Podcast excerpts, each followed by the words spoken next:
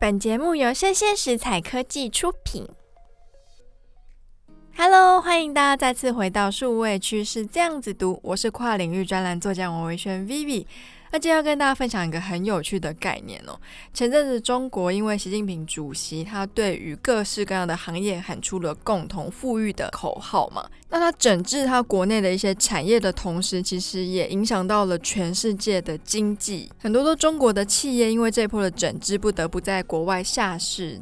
那我今天提出一个比较特别的观点，是从网络世界，是数位的角度来看，说共同富裕在网络世界也有可能实现吗？那这个主题同时也刊登在今天的《经济日报》。那其实最近全球的科技也有意外频频嘛，不管是美国的像是 Facebook、Google、Apple 跟 Amazon，在世界各地都陆续吃上一些像是垄断市场的官司啊。然后开始有非常多国家就觉醒，发现说美国的帝国触手真的是伸得有点太近来了。那同时中国也推出所谓的攘内政策嘛，所以让滴滴出行在美国下市。腾讯旗下的游戏产业被评为是精神鸦片，面临全面抵制。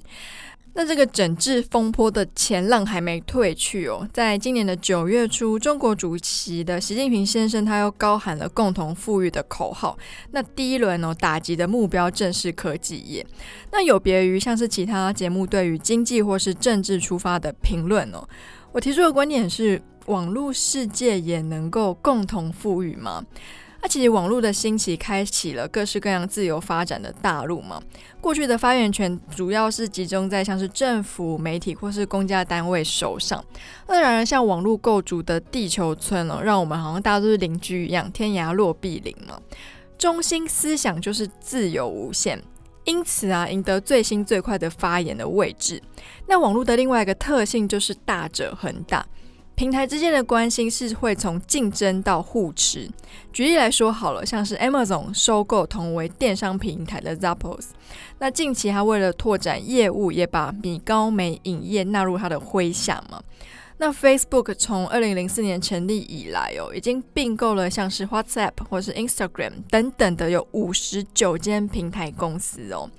那最近美国四大科技巨擘也是在开始暗中较劲嘛，从几个现象可以看到一些端倪，例如 Google 开始做硬体手机啊，或是 Apple 做手机的开始推出了 Podcast 的订阅服务，不止卖手机，也开始重视起节目内容。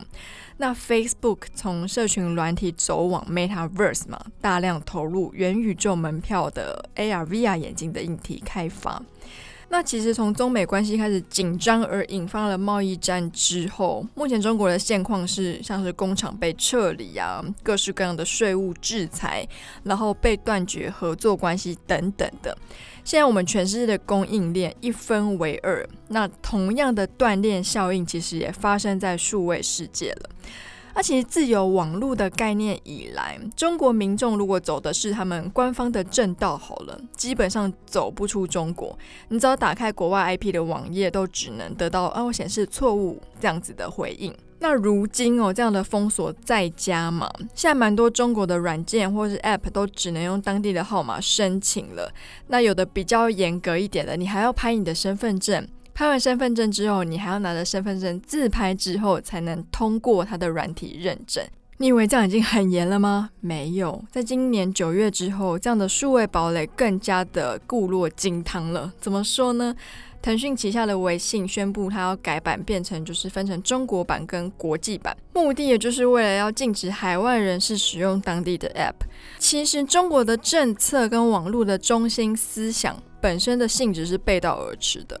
怎么说呢？论网络自由来说好了，中国的网络服务是自由化的失去自由。人民虽然可以自由上网，但是从搜寻引擎到外送平台都是中国出品嘛。你只要不翻墙，根本走不出你的国界。